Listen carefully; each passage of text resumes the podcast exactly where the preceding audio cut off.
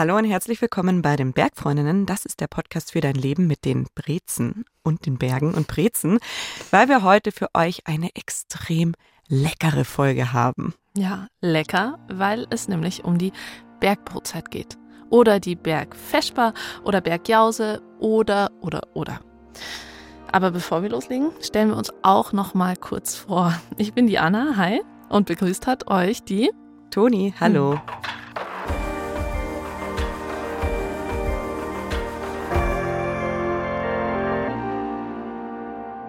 Und normalerweise sind wir zu dritt. Mit dabei ist auch die Kadi, aber die ist ein paar Wochen nicht da und deshalb schicken wir ganz liebe Grüße und ihr müsst es mit uns Zweien ausnahmsweise aushalten.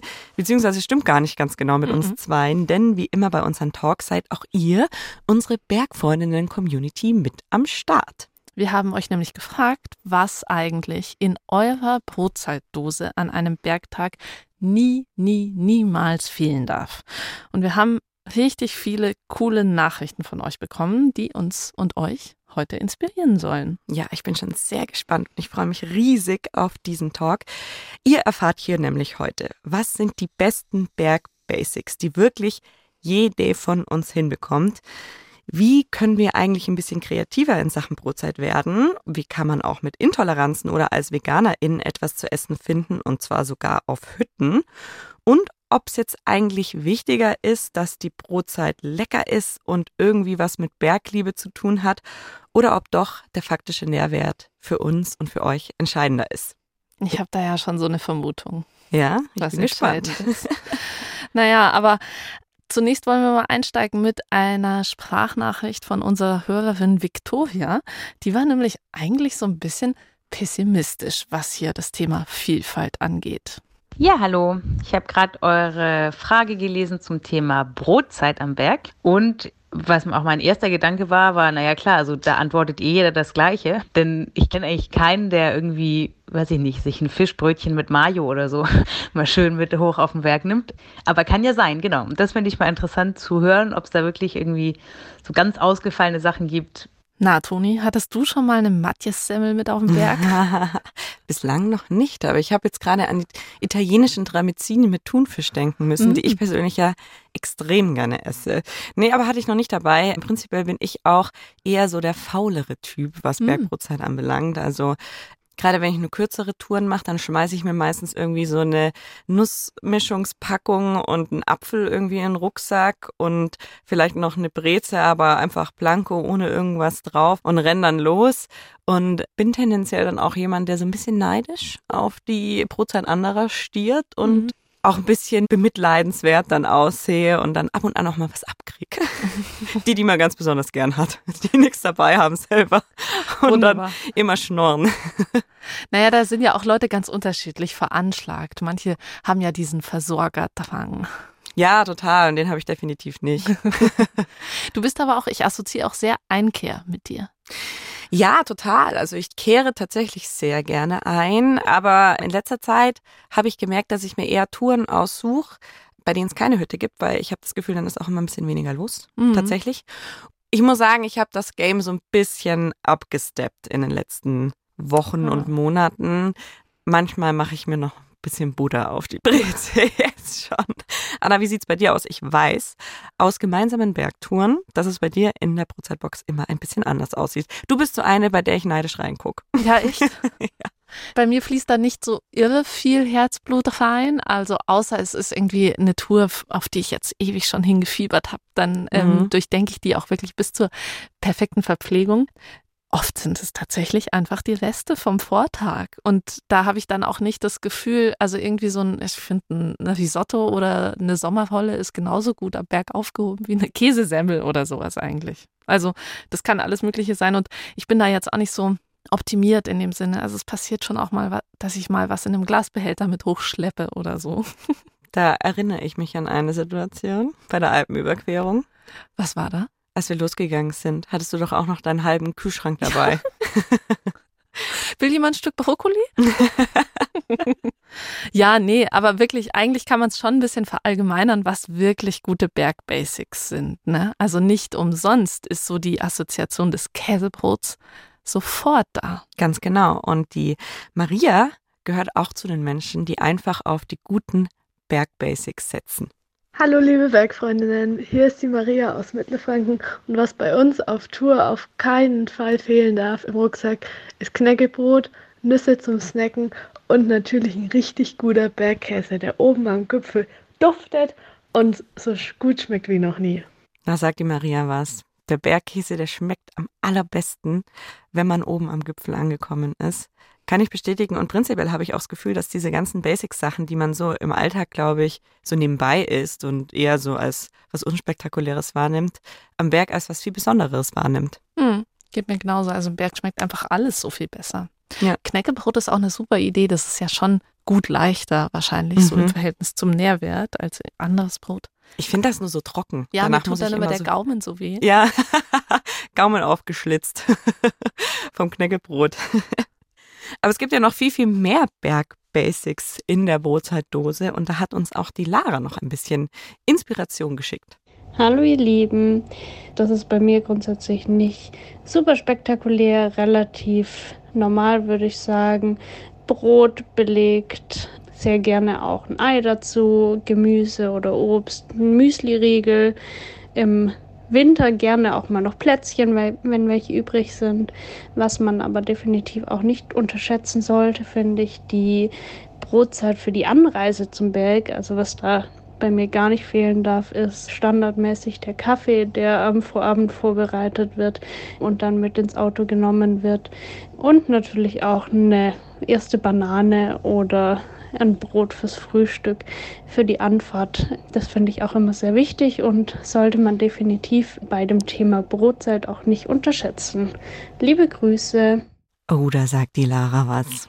Was ganz Wichtiges, wo ich mich schon sehr oft in die Nesseln gesetzt habe. Die Anreise.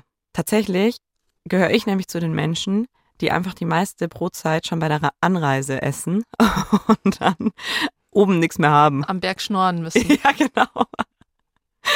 Ganz genau. Ja, das passiert total schnell mal. Aber besser als mit leerem Magen starten, oder? Ja, total, total. Also man, gerade wenn man so früh zur Natur aufbricht, sie sagt ja den Kaffee und so weiter. Ich trinke meinen Kaffee meistens nämlich noch zu Hause, glaube ich. Da habe ich auch das Gefühl, dass das irgendwie besser ist. Also ich frühstücke immer, also ich kann eigentlich kaum funktionieren ohne Frühstück. Mhm. Und aber beim Kaffee habe ich das Gefühl, da ist ganz entscheidend der Zeitpunkt, wann ich den den trinke. Also jetzt gar nicht so krass wegen Verdauung oder so. Manche benutzen sagen, das ja als Weil du dann aufs Klo musst. nee, sondern eher, da kommt dann irgendwie in so einer gewissen Distanz nach dem Kaffee, kommt dann irgendwie so ein Energietief, wo ich einfach nicht in die Puschen mhm. komme. Und da habe ich schon manchmal gemerkt, wenn ich auf Hütten übernachte mhm. und Frühstück und Start irgendwie so zeitlich so ultra nah beieinander liegen, dass dann in der Früh manchmal teilweise gar nichts geht, weil mein Körper mhm. irgendwie noch so sehr mit diesem ganzen Stuff beschäftigt ist. Ah, das ist ja spannend. Das kann ich, glaube ich, gar nicht auf mich selber übertragen. Nee.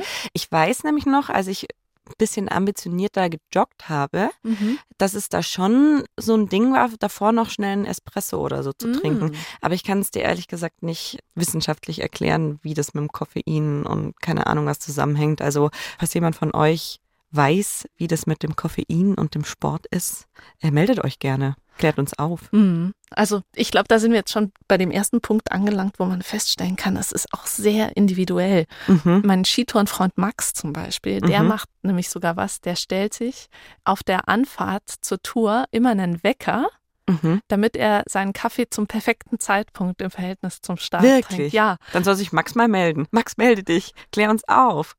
Ja, aber ich glaube nicht, dass er es wissenschaftlich ergründen kann. Und mir kommt dieser Zeitpunkt auch immer hochgradig unsinnig vor. Also für mich unsinnig. Sorry, Max.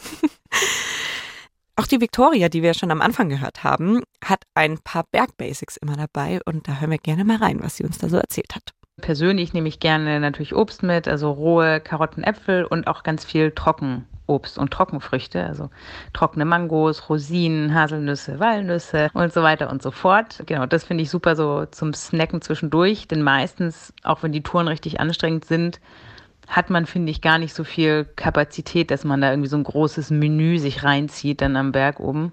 Also ich zumindest nicht, sondern das ist dann eher abends. Ja, abends schmausen, das gehört auf jeden Fall dazu. Und zwischendurch passiert es dann auch manchmal, dass man gar nicht so alles aufisst, was man so dabei hat. Was ja voll viel Sinn macht, weil man soll ja nicht nur mit seinen. Nicht nur essen, sondern auch wandern. genau. Und auch mit dem Energiehaushalt nicht so immer total an die Kante gehen, mhm. sondern vielleicht auch mit der Verpflegung, die man dabei hat. Weil wenn mal was passiert und man vielleicht doch ein bisschen noch länger bleiben muss, mhm. ist es ja nett, wenn dann noch ein weiterer Müsli-Riegel zu finden ist. Da sind wir auch schon bei so einem Thema, was ich ja auch schon so ein bisschen bei meiner Verpflegungsart angeschnitten habe. Ich nehme ja in erster Linie eigentlich so Zwischensnacks mit. Und ich finde Zwischensnacks eigentlich krass wichtig, weil sie eben mal so kurz zwischendrin, wenn man jetzt nicht unbedingt eine große Pause machen möchte, sondern eigentlich weiterlaufen und dabei essen mhm. möchte, die perfekte Lösung. Und da gibt es eine ganze Menge. Und ich mache gleich mal die Frage auf, die finde ich da immer im Raum steht. Anna, ja. bist du ein Gel-Typ? Auf keinen Fall. Nee, also da, da graust es mir leider. Also da ist für mich Essen viel zu wenig funktional, als, mhm. als dass ich das könnte. Und ich empfinde auch, du kennst mich ja als so ein bisschen so ein Öko, ich empfinde auch so das Verpackungs-Nährwertverhältnis nicht ideal. Mhm. Ja, ich bin das tatsächlich auch nicht. Ich habe noch nie ein Gel gegessen. Ich weiß, dass die Kadi immer mal wieder Gels dabei mhm. hat, aber ich finde, das ist so ein bisschen wie so eine äh, Raumfahrtsnahrung. Mhm. Und damit kann ich mich irgendwie überhaupt gar nicht so richtig anfreunden. Ich finde nämlich die Konsistenz bei äh, Essen auch sehr, sehr wichtig. Und mhm. da kann ich mich mit Gels überhaupt nicht mhm. anfreunden. Mhm. Aber Gels sind natürlich schon ein guter Zwischensnack, wenn man es so bezeichnen möchte, weil sie ähm, sind natürlich total optimiert auf die Nährstoffe, die man zwischendrin mal braucht. Ja, voll. Ich kann mir auch die Szenarien total gut vorstellen, an denen die voll viel Sinn machen, wo man vielleicht dann hinterher nicht noch eine Bananenschale rumtragen will. ja, so, total. Ne? Also das hat schon so eine Berechtigung. Aber ich komme total gut klar mit Nüsschen. Ja, Nüsschen. Hervorragend habe ich auch oft dabei. Da habe ich dann immer den Nüsschen-Mix dabei, habe ich ja schon gesagt, wo dann auch noch Rosinen drinnen sind. Dann hat man auch noch was Süßes. Hm. Der Apfel, ich liebe den Apfel. Und natürlich die Riegel. Auch ein weites Feld backt dir die weiterhin deine Nachbarin? Ich habe sie seitdem nicht mehr gefragt. Für alle, die es noch nicht wussten, ich habe für unsere Alpenüberquerung im vergangenen Sommer von meiner Nachbarin selbst gebackene Müsli-Riegel mitbekommen. Ich habe tatsächlich gar nicht so viele gegessen, weil ich auch nicht so der Müsli-Riegel-Fan bin. Mhm. Aber die Anna hat mhm. die sehr gerne gegessen. Ja, die haben mir wirklich viel Freude bereitet, deine. Und was mir bei der Alpenüberquerung auch sehr viel Freude bereitet hat, was irgendwie auch zu diesem Zwischendurch-Snacken irgendwie mal mhm. schnell in sich hineintun gehört, ist die Trinkblase, die ich bei der Alpenüberquerung ja. erstmals benutzt habe. Weil die hat mein Trinkverhalten total verändert, weil ich normalerweise schon tatsächlich für diesen einen Handgriff in den Rucksack mhm. zu, hin zur Trinkflasche so ein bisschen zu faul war. Mhm immer und es dann halt immer so weit kam, dass ich halt auch wirklich Durst empfunden mhm. habe, bis ich getrunken habe. Und mit der Trinkblase habe ich irgendwie das Gefühl, viel besser wasserversorgt zu sein. Ja, ja, ja. Und mal schnell irgendwie so einen Schluck zu trinken. Und dann ist es oftmals so, dass am Ende einer Tour die, die Blase noch viel voller ist, als ich es vermuten würde. Mhm. Wie viel passt denn da so rein? In meine passen zwei Liter, aber die gibt es in allen möglichen Gehösen. Mhm. Ist ja dann auch eigentlich so die Menge, wo man sagt, bei einer Tagestour sollte man auf jeden Fall damit starten. Ja, ja, im Sommer ist man damit echt ganz gut versorgt. Jetzt bewegen wir uns gerade schon so in Richtung so Mitdenken, Expertise, was macht wann Sinn und so ein bisschen weg vom standardmäßigen Käsebrot oder der Breze, die zu Hause so rumfliegt, ne? ja. Genau. Pauline hat uns eine Sprachnachricht geschickt, die hat das perfektioniert, das richtige Essen für die richtige Tour zu finden. Ich bin sehr viel auf dem Rennrad unterwegs, Gravelbike und auch sehr viel in den Bergen und mag das sehr gern, mein Essen selber mitzunehmen. Ich kehre auch natürlich gerne mal auf eine Hütte ein für die Hollerschorle oder einen leckeren Kaiserschmarrn, aber eigentlich nehme ich mein Essen immer mit. So einfach ein bisschen flexibler und ja, ich liebe Kochen und finde es einfach toll, dass man da immer unterschiedliche Sachen mitnehmen kann. Also ich bin jetzt nicht Typ Apfel und fertig ist die Laube. Also ich versuche schon immer angepasst auf die Tour irgendwelche tollen Sachen zu machen, die entweder Hitze gut vertragen oder die sich lang halten für Mehrtagestouren und versucht immer so ein bisschen anzupassen. Ja, im Winter oder bei Mehrtagestouren sind meine Favorites zum Beispiel Linzer Torte als Schnitten gemacht oder Minz, Couscous, Feta-Bällchen, Sachen, die kompakt sind und die jetzt nicht so kleckern, aber die trotzdem auch nicht ganz so langweilig sind. Aber ich mag natürlich auch mal gern ein Käsebrot. Mann, ey, Pauline, du machst mir ein ganz schlechtes Gewissen. Wahnsinn, also wirklich Wahnsinn. Als ich die Nachricht von Pauline gehört habe, dachte ich mir, du bist alles, was ich nicht bin und gerne wäre, was die Brotzeit anbelangt. Nee, krassen Respekt. Also ich finde, Pauline zeigt ganz deutlich, dass es eben nicht immer nur das Käsebrot sein muss. Und man, finde ich, auch so ein bisschen seinen normalen Ernährungsalltag eigentlich auch ganz gut in den Berg integrieren kann. Ja, stimmt. Angesichts Ihrer Nachricht ist mir auch erst wieder eingefallen, dass so mein Wintertrick mhm. Suppe ist. Ich habe total oft Suppe dabei. Also das, auch das macht schon wieder vom Gewicht her eigentlich wenig Sinn. Also so Verhältnis Gewicht ja. und Nährwert. Aber es ist einfach so toll, was Warmes zu sich zu nehmen. Und wenn es dann irgendwie so eine Linsensuppe ist, dann sättigt die auch einfach gut. Und wie verpackst du die? In der Thermoskanne. Ich habe so einen Thermosbehälter. Ist das so eine normale Kaffeethermoskanne oder ist das eine Suppenthermoskanne? Ja, man muss da schon gut trennen, weil sobald ein bisschen Knoblauch im Spiel ist, macht dann der Tee das nächste Mal nicht mehr so viel Spaß draus. Nee, ich habe ich hab eine für Essen und eine für Getränke. Ah, okay. Und die für Essen, die hat auch so einen bisschen weiteren Ausguss. Mhm. Thermoskannen braucht Winnie, unsere Hörerin in Australien, glaube ich, richtig selten. Mit Winnie bin ich zur Schule gegangen und die lebt in Australien ein ziemliches Outdoor-Life und mich hat total interessiert, wie sie sich denn da so verpflegt und was sie auf ihre Touren mitnimmt.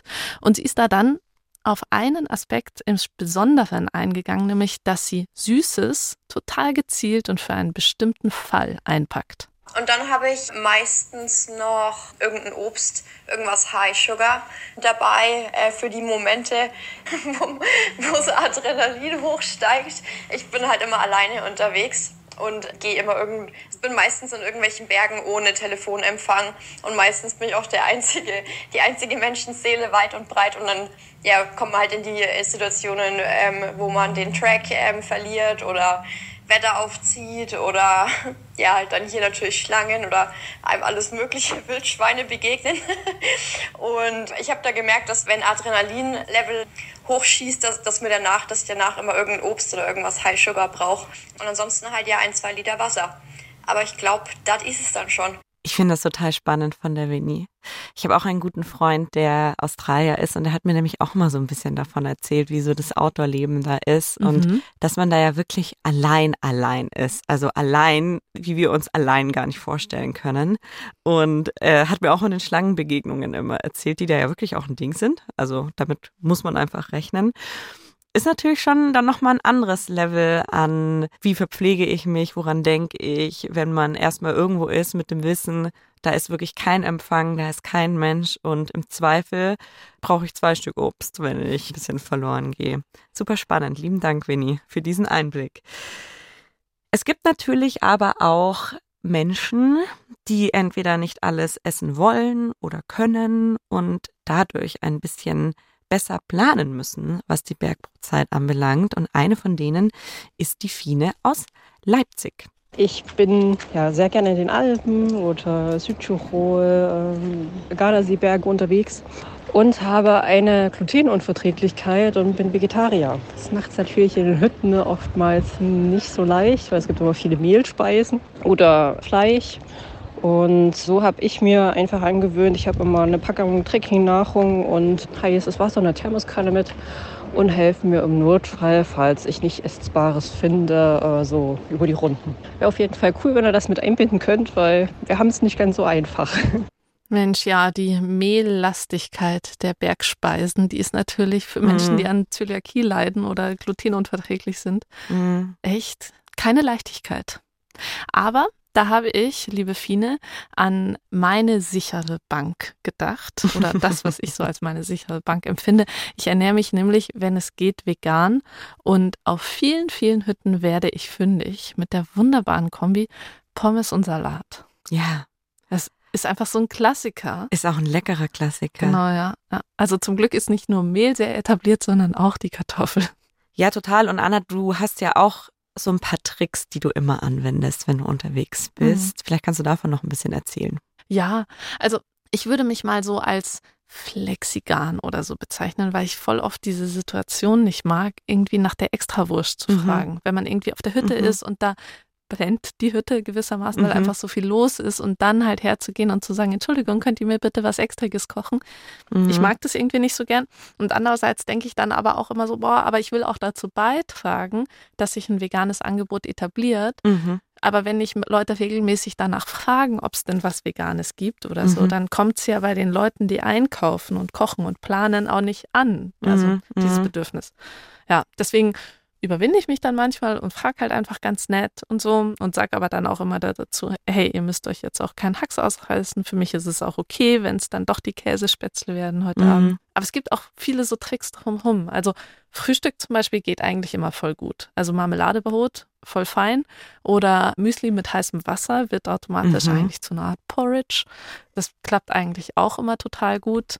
Und dann ist es oft so, dass Sachen versehentlich vegan sind, Mhm. habe ich gemerkt. Zum Beispiel Also, Pommes. ja, bei so, bei so Suppen ist es manchmal so. Mhm. Also da wird dann auch vielleicht irgendwie auf äh, die oder den Butter. Was Mhm. sagst denn du eigentlich? Der Butter. Der Butter. Sagt Äh, man im Allgäu, glaube ich. Ja, ich habe es auch so gelernt. Ja. Auf das Butter manchmal eh irgendwie verzichtet, wenn es eine Mangelware ist oder so. Und dann ist aus Versehen die Suppe sowieso vegan. Mhm. Oder halt irgendwie der Krautsalat, das Sauerkraut. Kartoffelknödel sind auch oft vegan, falls es jemand nicht weiß. Eigentlich wird man da schon immer ein bisschen fündig und dann macht es auch Spaß. Mhm.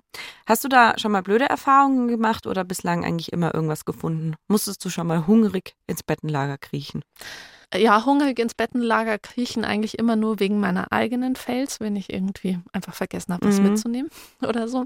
Nee, ich habe, also oft ist es ja so, oder in der Wintersaison, in der Skitourensaison ist- ist es auf den Hütten oft so, dass wenn man übernachtet, man eigentlich auch das Abendmenü nehmen muss, einfach Mhm. weil es die Abläufe total stört, wenn da irgendjemand was anderes Mhm. will. Ja, und wenn man dann halt sagt so, hey, gibt's auch eine fleischlose oder sogar eine vegane Alternative und dann heißt es ja klar und dann kommen aber halt irgendwie die nackten Nudeln oder so oder einfach Nudeln mit Olivenöl, während die anderen halt Nudeln mit einer Bolo kriegen und Mhm. ich aber dasselbe zahle, da fühle ich mich dann irgendwie manchmal Mhm. irgendwie ein bisschen doof. Ja, das kann ich total verstehen. Mir ist gerade nämlich auch eben gekommen, als du so erzählt hast, dass ja es meistens Nudeln tatsächlich gibt auf solchen Mhm. Hütten und man sich rein theoretisch ja dann auch immer mit einem Pesto ausstatten könnte und das einfach mit hochnimmt. Ja, das stimmt. Das ist nicht so super platzeinnehmend und man kriegt wenigstens nicht Nudeln mit Olivenöl. Das ist eine sehr, sehr gute Idee. Ja, kann man jetzt gerade so. Würde ich machen. Nudeln mit Pesto. Eh. Meine Notlösung in jeglichen Lebensnöten. Aber jetzt sind wir ja schon bei dem Thema Hütten irgendwie angekommen. Und was mich total gewundert hat in euren ganzen Nachrichten, egal ob Sprach oder via Text, ich hatte so das Gefühl, dass Hüttenernährung bei euch gar nicht so eine große Rolle spielt. Oder was hast du dir da gedacht, Anna? Ja, stimmt, da kam nicht so viel. Lag vielleicht auch daran, wie wir gefragt haben. Wir haben Mhm. ja explizit nach der Das gut Brotdose ja. gefragt. Aber ich erinnere mich schon auch, es ist schon auch in dem einen oder anderen Nebensatz der Kaiserschmarrn gefallen. Ja, total. Hast du da nicht mal auch eine, eine Recherche zum Kaiserschmarrn gemacht, dass das ja so von der Bergtradition gar nicht so die Hüttenspeise ist? Ein, halt nur von einem relativ kleinen Gebiet eigentlich. Mhm. Aber er hat natürlich seinen knusprig-karamelligen Siegeszug in alle Alpenregionen Das hast du Zu Recht. wunderschön gesagt. zurecht hingelegt. Nee, also es gibt ja allein in den Alpen, es gibt da auch so ein ganz spannendes Forschungsprojekt über das kulinarische Erbe der Alpen. Mhm. äh, total viele verschiedene Arten sich zu ernähren. Also wenn man allein schon mal an die norditalienischen Gebiete denkt, wo es eigentlich zu jeder Mahlzeit am Tag Polenta gibt. Ist ja Mhm. total anders als in Bayern jetzt. Ich erinnere so. mich. Das gab es in der Hütte auf unserer Alpenüberquerung, der einzigen italienischen Hütte auch. Genau, ja. Naja, Ich bin ja ein großer Hüttenfan. Ja. Ja. Also ich habe es ja schon zu Beginn gesagt, ich gehe gerne in Hütten in letzter Zeit ein bisschen weniger, weil ich eher so nach Touren gucke, wo keine Hütten sind, in der Hoffnung, dass weniger los ist. Und ich glaube, ich gehe gerne in Hütten, weil das einfach die perfekte Option für faule Menschen ist, die eben wie ich nicht so Bock haben, so viel Zeit und Energie und Gedanken in die Bergbrotzeit zu stecken. Aber man muss auch dazu sagen, ich habe schon viele Fails gehabt auch auf Hütten. Also ich finde, es gibt die, die wirklich da mega was hinlegen, wo man sich wirklich denkt, wie schafft ihr das mit diesen Bedingungen hier das aufzukarren? mhm. Und dann gibt's die, wo man vielleicht dann auch sogar noch die Seilbahn daneben sieht, mit der sie die ganzen Sachen hochtransportieren können und wo es dann finde ich nicht so gut und vor allem überteuert ist. Mhm. Also Klar, auf Hütten zahlt man halt auch den Preis des Transportes. Das ist natürlich auch selbstverständlich, dass man da einfach ein bisschen was drauflegt, weil es eben nicht so einfach ist, das alles da hochzukarren. Aber es ist natürlich einfach eine teure Sache. Und ich finde, gerade die Hütteneinkehr ist was, wo man beim Bergbesuch sparen kann. Wo man einfach sagt, hey, ich hole mir vielleicht wirklich nur eine Saftschorle und ein Wasser, was gekühlt ist, damit ich wieder voll gut hydrieren kann und esse dann aber meine eigene Brotzeit. Was es ja auch immer gibt, ist das Alpenvereinsessen. Das ist so ein bisschen ein günstigeres Angebot für AlpenvereinsmitgliederInnen. Das gibt es. Und ich finde auch, das ist echt ein super Punkt, um irgendwie so Trips ein bisschen günstiger zu machen. Mhm. Ne? Mhm. Also wenn man jetzt irgendwie so das Abendmenü sich anschaut, das dann halt irgendwie 25 Euro kostet oder sowas. Und gleichzeitig weiß ich aber, dass die Wirtsleute und ihr Team hauptsächlich von den Speisen und Getränken leben, weil so die Übernachtungsgebühren eher an den Vereinen abgehen mhm. oder ganz mehrheitlich mhm. an den Vereinen eben für den Erhalt dieser Infrastruktur gehen. Deswegen macht es ja auch Spaß, sich das dann mal zu gönnen. Total. Aber das gilt jetzt für die DRV-Hütten. Genau. Nur zu, okay, dass wir ja, das richtig stimmt. verstehen. Mhm. Nur, dass wir es richtig verstehen. Total. Und da sind wir auch schon wieder irgendwie so bei diesem Thema sich was gönnen und sich was Gutes tun und nicht unbedingt drei Gels auf dem Hochweg äh, in sich rein schütten, schlürfen, schlürfen, drücken, drücken, genau.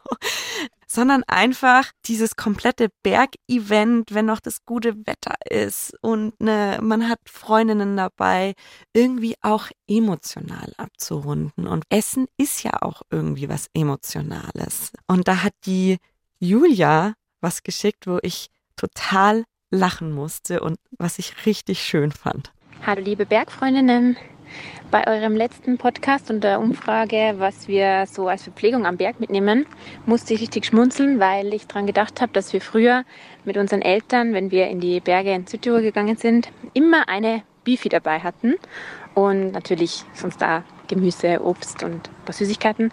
Und natürlich nicht zu vergessen, ganz wichtig, am Ende der Wanderung oder auf der Alm oben der Kaiserschmarrn. Liebe Grüße aus Südtirol. Die Bergbifi. Oh, oder wir dürfen, glaube ich, keine Marken sagen. Die Berg Hansalami. ich glaube, jeder von uns hat irgendwie diese eine Sache, die man mit Ausflügen oder Wanderungen mit der Familie verbindet. Anna, hast du da auch was? Bei mir war es tatsächlich der Kaiserschmarrn. Ja? Ja, der hat mich überall hin hochmotiviert. da mussten deine Eltern aber gut recherchieren im Vorfeld, ob es oh also, da auch einen Kaiserschmarrn gibt. Na, das äh, war ja alles zu Zeiten äh, vor Mobiltelefonen. Da gab es dann doch die ein oder andere Enttäuschung mal, weil oh, was versprochen oh. wurde, was nicht gehalten werden konnte. Konnte aber, also bei mir jetzt mit einem Brot mit Haselnuss-Schoko-Aufstrich, um den anderen Markennamen noch zu meinen, äh, ausgeglichen werden. Das war mein anderes Kindheitsbergding. Das gab es halt zu Hause nicht, aber auf dem Berg irgendwie immer. Ja. Was war denn dein Kindheitsding? Ich habe im Vorfeld ganz lange überlegt und was ich mit meiner Kindheit und Ausflügen und Wanderungen verbinde, ist wirklich der Apfel. Mhm. Also ich bin eher ein Riesenapfel-Fan. Vielleicht habt ihr es schon gemerkt. Ich glaube, ich habe das Wort schon 20 Mal gesagt, allein in diesem Gespräch. Aber wir hatten echt immer einen Apfel oder Apfelschnitze dabei und ich habe schon immer gern auch den Apfel gegessen und der Apfel wandert bei jeder Wanderung bei mir in den Rucksack. Mhm. Egal, ob ich ihn esse oder nicht. Und der ist ja auch einfach praktisch man kann ihn waschen, man sollte ihn waschen. Ich wasche ihn oft nicht, um ehrlich zu sein, aber den kann man eigentlich komplett ganz essen, wenn man das mag. Gehäuse mag, wie ich, und hat dann nur diesen kleinen Stängel und hat dann quasi die Verpackung gleich mit aufgegessen. Ich finde den einfach wirklich total praktisch. Der hat noch Flüssigkeit drinnen und schmeckt süß. Also bei mir ist es wirklich der Apfel, den ich total mit Kindheit, Ausflug, Wandern verbinde. Mhm. Ich liebe den Apfel. Aber es gibt noch eine Sache, die, finde ich, am häufigsten, was so emotionales, leckeres Essen anbelangt, genannt wurde. Zum Beispiel von der Franzi. Hallo liebe Bergfreundinnen, hier ist die Franzi und ich möchte euch gerne von meiner liebsten Bergbrotzeit erzählen. Und zwar gehört da nach jeder ordentlichen Brotzeit ein Packerl Mannerschnitten dazu. Also diese zehn Mannerschnitten, äh, schön rosa eingepackt, flach noch irgendwie in die Seitentasche vom Rucksack verstaut. Das war schon, als ich irgendwie ein Kind war, mit meinen Schwestern und meinen Eltern, war das immer so das Highlight auf der Bergtour, dass es oben am Gipfel nochmal zwei Mannerstätten gab. Aber genau, tatsächlich auch nur zwei, weil die waren ja zu fünft und die mussten für alle reichen. Und ich muss ehrlich sagen, inzwischen finde ich es manchmal ganz nett, wenn man nur zu zweit in den Bergen unterwegs ist, weil auf einmal fünf Mannerschnitten aus so einer Packung für einen bleiben. Ähm, das ist aber so ein kleines Highlight dann. Und jedes Mal bin ich so, ach nee, eigentlich nur zwei. Ah nee, stopp, inzwischen darf ich fünf essen. Nice. genau, so viel von meiner kleinen Bergbrotzeit. Ganz liebe Grüße, macht's gut. Oh Mensch, an die habe ich irgendwie überhaupt nicht gedacht. Ich glaube, ich hatte die noch nie auf dem Berg dabei.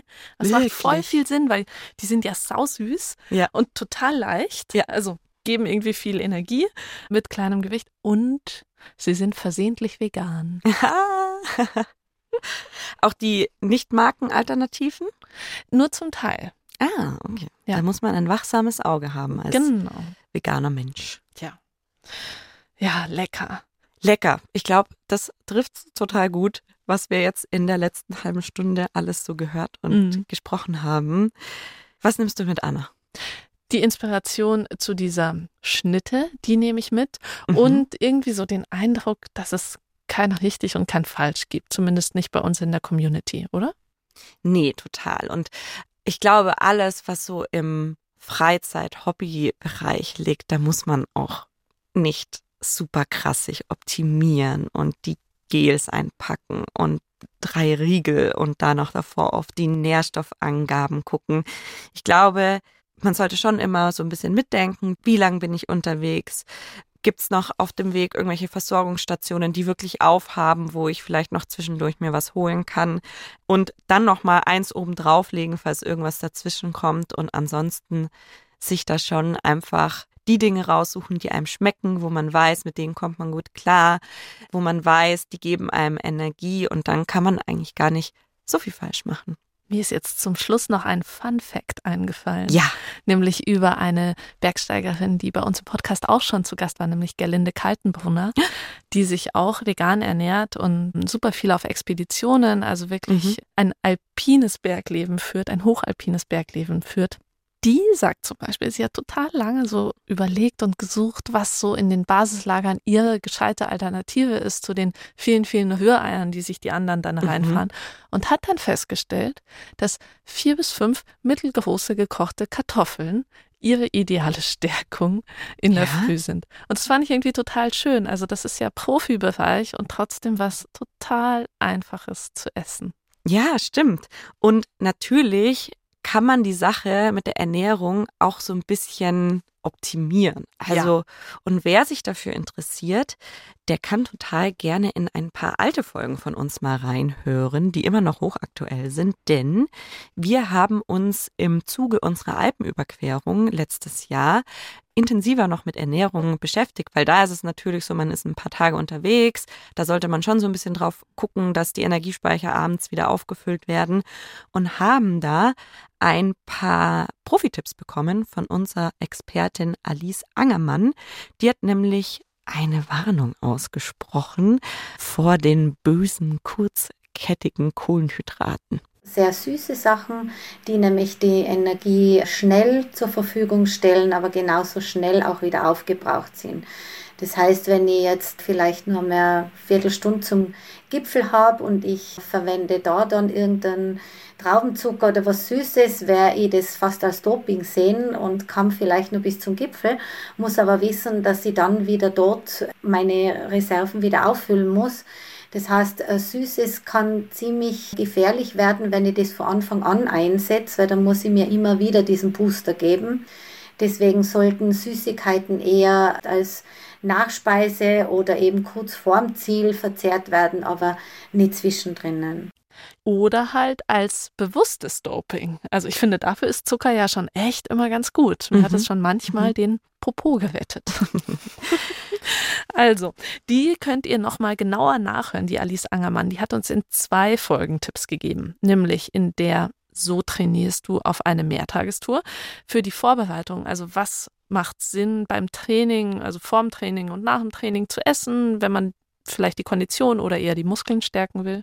Und die zweite Folge, in der sie vorkommt, ist, so kommst du gut durch eine Mehrtagestour. Da geht es eben um das, was du gerade gesagt hast, Toni. Abends mhm. Energiespeicher wieder auffüllen und wie gestaltet man sich so die Energiezufuhr im Laufe des Tages.